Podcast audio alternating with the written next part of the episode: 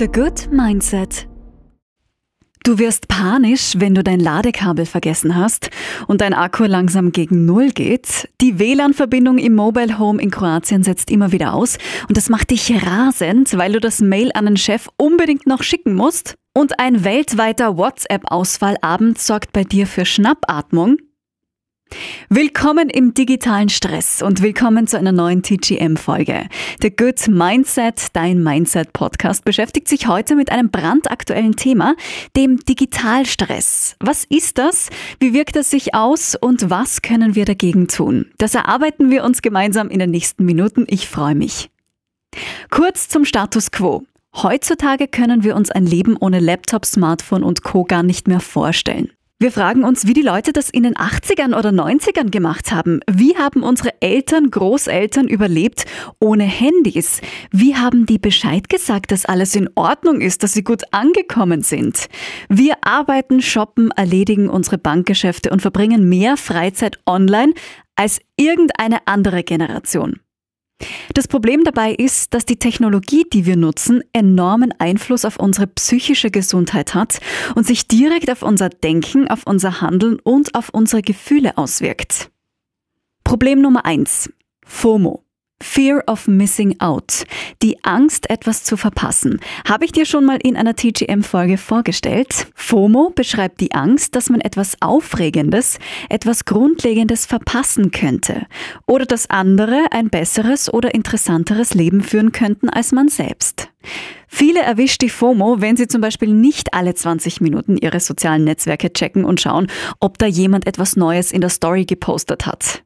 Meistens kommen wir dann eh drauf, dass nichts Interessantes dabei ist. Aber die Angst, vielleicht doch etwas zu verpassen, siegt gegenüber der Vernunft. Bei vielen ist das auch schon so automatisch drin, dass sie ohne Nachdenken ihr Handy nehmen und Instagram, TikTok oder Snapchat öffnen. Das geht einfach so automatisch nebenbei. Problem Nummer zwei: Der Goldfischeffekt. Wofür nutzt du dein Smartphone am meisten? Ich nehme an, um dich zu informieren, zum Beispiel über deine Freunde, deine Heimat, das Weltgeschehen und um unterhalten zu werden. Musik, Google, Social Media, Apps etc. Ja, es lässt sich absolut nicht abstreiten, dass wir durch die kleinen Computer in unserer Hand so viel Wissen ständig zur Verfügung haben und damit so viel Macht besitzen eigentlich. Sie können uns so eine Fülle an Informationen bieten, das ist wirklich grandios. Aber das führt auch dazu, dass unsere Aufnahmefähigkeit überlastet wird. Durch diese Reizüberflutung und die Fülle an Infos, die wir einfach nicht mehr imstande sind zu filtern, werden wir vergesslicher und müder. Unsere Aufmerksamkeitsspanne wird dadurch verkürzt und wir werden mehr und mehr zum Goldfisch. Studien zeigen, dass unsere Fähigkeit, uns über einen längeren Zeitraum zu konzentrieren, deutlich abnimmt. Der sogenannte Goldfischeffekt sorgt dafür, dass wir uns schwerer tun, Dinge zu merken, weil wir uns ja nichts mehr merken müssen. Jegliches Wissen können wir innerhalb von Sekunden abrufen. Jeder Termin wird im Kalender eingetragen. Ich muss mir nicht mehr merken, okay, wann muss ich zum Zahnarzt? War das nächste Woche Donnerstag oder Freitag? Das Gehirn muss viel, viel weniger leisten. Außerdem sind wir nicht mehr so lernfähig. Das alles wiederum führt zu Angstzuständen und zu Stress. Problem Nummer drei: Fake News. Ist das Video mit dem Hai echt? Hat sie das neueste Foto bearbeitet? Ihr Gesicht schaut da irgendwie anders aus. Hat Politiker XY das wirklich in seiner Rede gesagt? Da sich unser Leben mehr und mehr ins Internet verlagert, holen wir uns einen Großteil unserer News auch von dort. Sich in dem digitalen Nachrichtendschungel zurechtzufinden, das kann anstrengend und auch ganz schön belastend sein. Wir werden jeden Tag mit Nachrichten bombardiert. Und du weißt das selbst, meistens sind es negative. Und es wird auch immer schwerer, Fake News zu entlarven. Problem Nummer 4. Betrüger im Netz.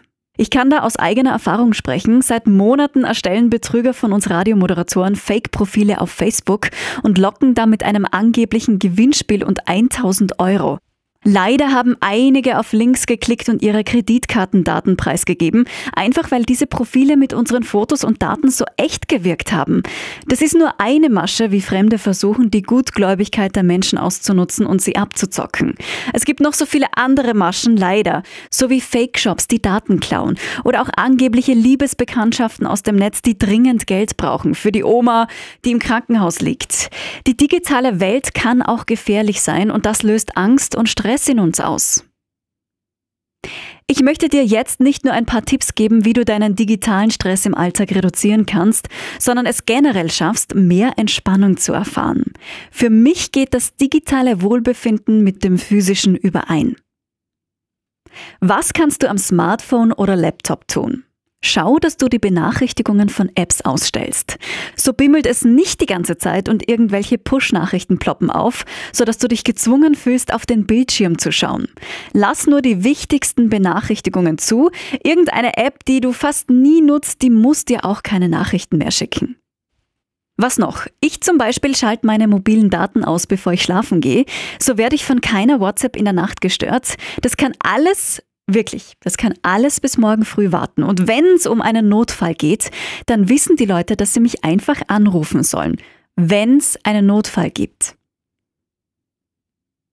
Noch so ein cooles Tool sind Zeitmanagement-Apps, denn damit kannst du deine Bildschirmzeit reduzieren.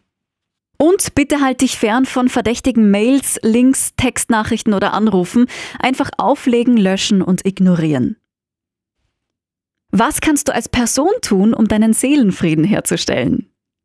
Du kannst dir selbst Smartphone-Pausen gönnen. Nur für eine Stunde oder für zwei, drei, vielleicht mal sogar für einen Tag, wenn du es schaffst, oder für mehrere Tage. Schalt es aus, lass es zu Hause, wenn du wandern gehst, oder leg's im Urlaub einfach mal in den Safe.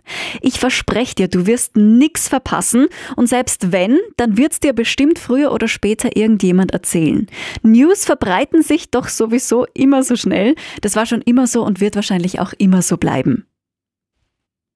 Mein Tipp gegen Überforderung am Arbeitsplatz oder privat, frag dich doch, was ist heute die wichtigste Aufgabe? Die erledigst du als erste. Egal wie unangenehm die auch ist, mach sie zuerst.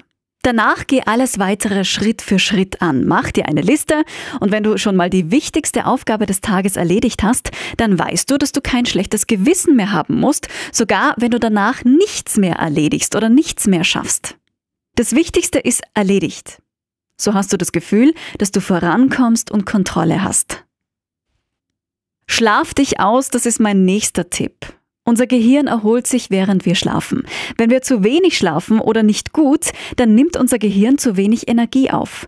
Wir können nicht mehr logisch denken, wir werden anfälliger dafür, von unseren Emotionen mitgerissen zu werden. Du kennst das wahrscheinlich, wenn du einfach müde bist, dann bist du vielleicht gereizter oder irgendwie nicht so gut drauf und ja, emotionaler. Übrigens, eine halbe Stunde vor dem Schlafengehen keine Bildschirme mehr. Das ist der Profi-Tipp. Falls du Probleme mit dem Einschlafen hast, gibt es eine super Übung, die ich dir empfehlen kann, die Wechselatmung. Da wird abwechselnd durch das linke und rechte Nasenloch eingeatmet, während das andere zugehalten wird. Google am besten Wechselatmung, dann siehst du genau, wie diese Übung funktioniert. Mach diese Übung für ein paar Minuten. Du wirst so konzentriert sein auf das Hin- und Herwechseln, dass du für alle anderen Gedanken und Sorgen keinen Platz mehr hast. Dich einfach entspannst, ruhiger wirst und vor allem müde. Das ist eine meiner absoluten Lieblingsübungen und ich habe sie auch schon ein paar Mal vorgestellt hier in TGM. Wechselatmung, absolut grandios. Damit sind wir am Ende dieser TGM-Folge angelangt zum Thema Digitalstress. Ich hoffe, du kannst dir da ein paar Tipps mit rausnehmen, wie du besser im Alltag damit umgehen kannst. Und ich wünsche dir alles, alles Liebe, alles Gute, wenig Stress, wenig digitalen Stress, viel Entspannung und wenn du magst, hören wir uns ganz bald wieder. Ciao, deine Chrissy. The Good Mindset